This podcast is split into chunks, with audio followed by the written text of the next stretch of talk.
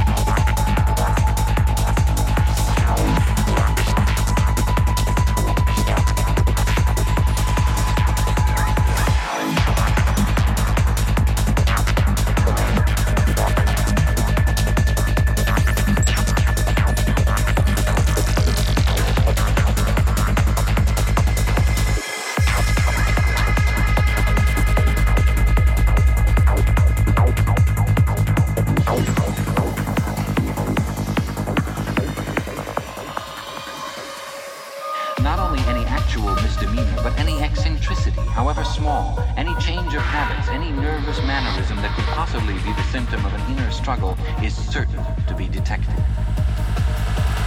He has no freedom of choice in any direction whatever. On the other hand, his actions are not regulated by law or by any clearly formulated code of behavior. In Oceania, there is no